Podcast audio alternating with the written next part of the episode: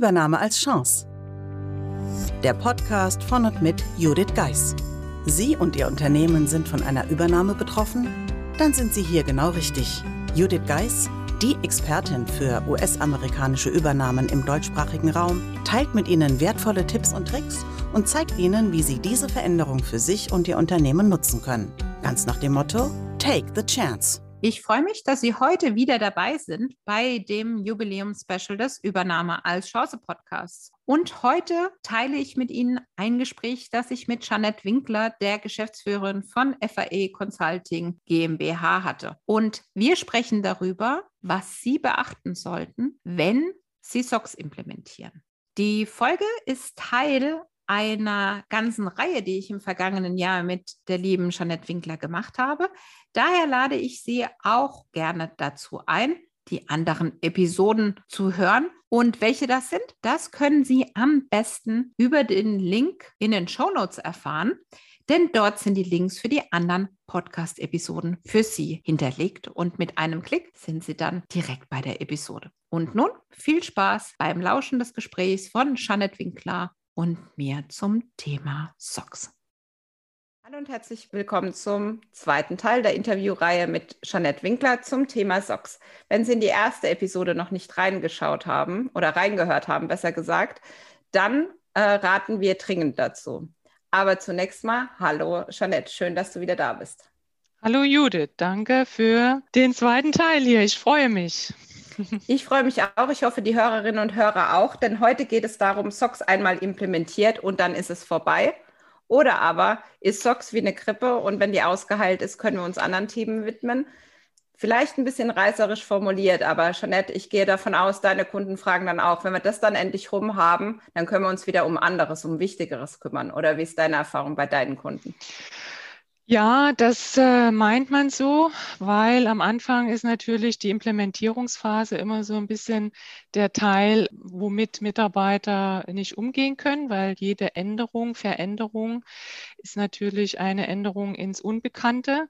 Und die Implementierung von einem SOX-Projekt kann sehr umfangreich sein. Ja, wir wissen alle aufgrund der Größe des Unternehmens, aufgrund der Risiken, die dahinter stehen.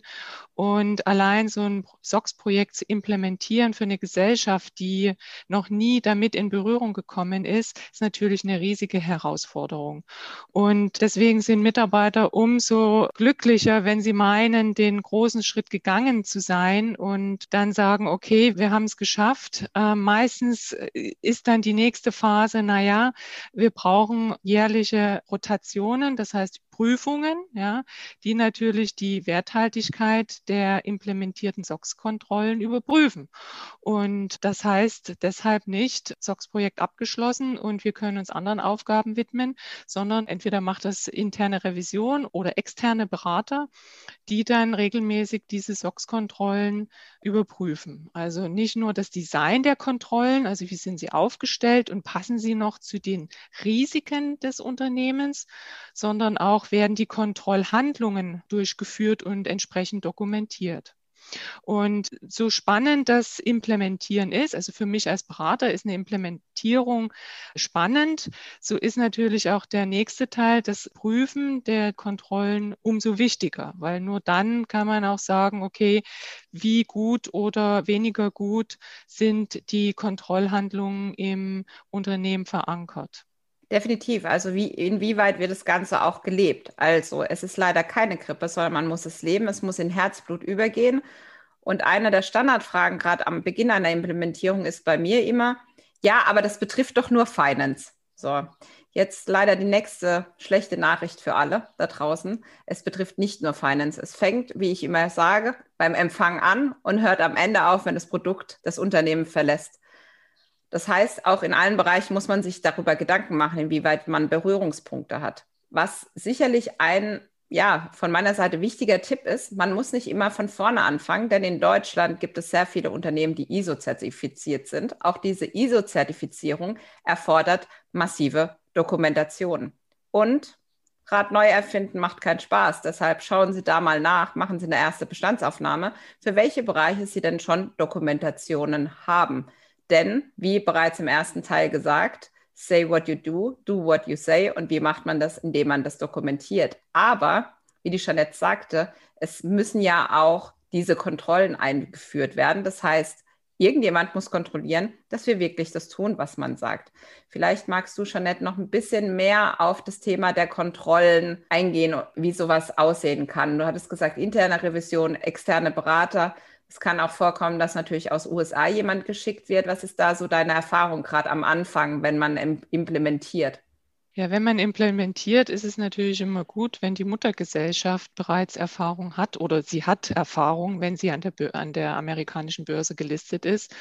Und hilfreich ist sicherlich, dass man einen Austausch zu der amerikanischen Mutter pflegt und sich dort auch Unterstützung holt und offen ist für diese Veränderung, die auf einen zukommt und sich mit Mitarbeitern trifft, per Chat oder persönlich, sich austauscht, welche Erfahrungen es gibt. Meistens gibt es eine komplette äh, SOX-Dokumentation bei der amerikanischen Mutter. Hier muss man halt natürlich wieder aufpassen, passen diese Dokumentationen für die deutsche Einheit oder für das Unternehmen, was hier in Deutschland ist. Meistens ist das Design komplett anders, weil das Geschäftsmodell ein anderes ist, zum Beispiel bei einer Übernahme von einem Unternehmen.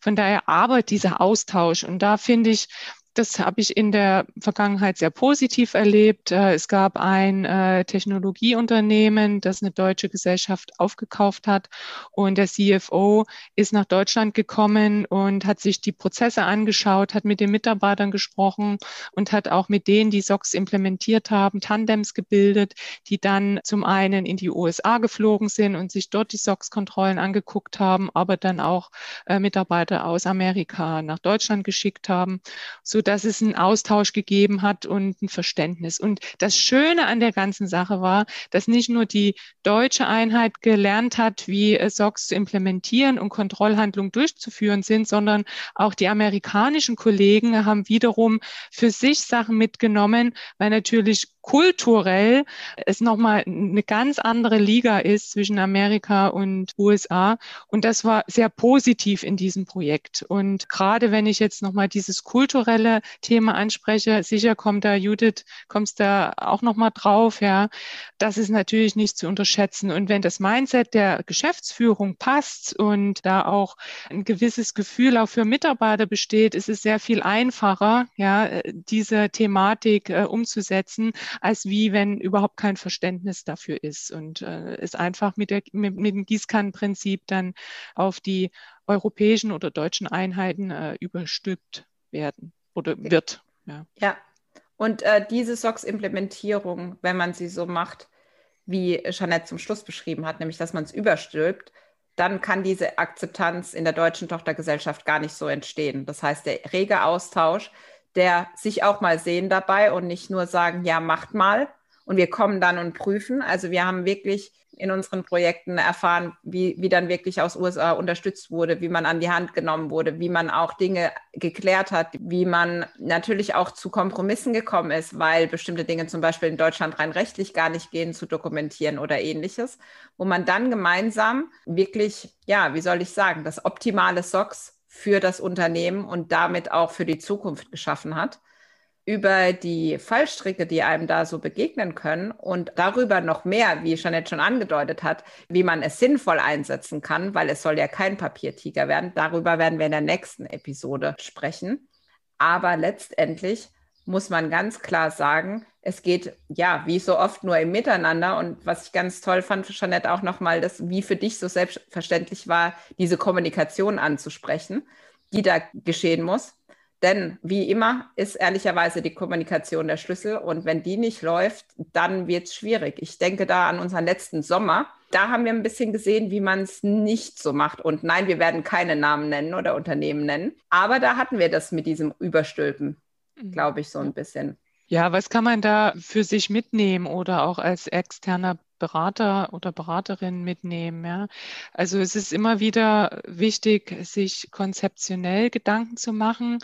Das ist natürlich äh, manchmal schwierig, wenn man äh, unter Zeitdruck steht, wenn mehrere Sachen parallel laufen, wenn SOX global eingeführt wird. Aber nichtsdestotrotz sieht man immer wieder, wie wichtig es ist, konzeptionell am Anfang es auf gesunde Füße zu stellen, damit man im Nachgang nicht extra Schleifen drehen muss und Mitarbeiter dann rund um die Uhr arbeiten, nur um das Thema SOX äh, ein, weil das ist nicht das Hauptgeschäft. Das sollte immer der Fokus aufs Hauptgeschäft sein. Und deswegen wie bei jedem Projekt, es ist gut, das erst zu durchdenken und aufzubauen und dann loszulaufen. Und das wäre jetzt mein Learning aus, aus einem der letzten Projekte. Ja. ja. definitiv. Und da wir da noch ein paar mehr Learnings haben, die wir jetzt heute an der Stelle erstmal nicht verraten wollen, laden wir Sie natürlich gerne ein, sich zu melden. Jeanette und ich helfen Ihnen gerne bei der Konzeption von SOX bei dem Austausch mit den amerikanischen Kollegen, um besser zu verstehen, wie sie sinnvoll das Ganze einsetzen können. Daher melden Sie sich gerne. Und ja, Jeanette und ich stehen dann gerne natürlich zu einem Gespräch bereit. Und der Vorteil ist, wie Sie auch schon im Gespräch merken, jeder von uns bringt seine besonderen Facetten, seinen besonderen Augenmerk rein. Und wenn das kein Gewinn ist, weiß ich auch nicht. Ja, Jeanette, wir sind schon wieder am Ende für die heutige Episode und ich freue mich schon wirklich auf die nächste. Ich hoffe, die Hörer auch. Ich sage wieder mal Dankeschön und ja, wir hören uns zum nächsten Teil. Danke, Judith, und ich freue mich auf den Teil 3. Buchen Sie jetzt ein Mentoring mit Judith Geis. Egal ob als Mitarbeiter, Führungskraft oder Team. In einem individuell auf Sie zugeschnittenen Mentoring erhalten Sie wertvolle Tipps und Hinweise, wie Sie sicher durch die Zeiten der Veränderung kommen. Schauen Sie vorbei auf thebridge-online.com/mentoring. Den Link finden Sie auch in den Show Notes.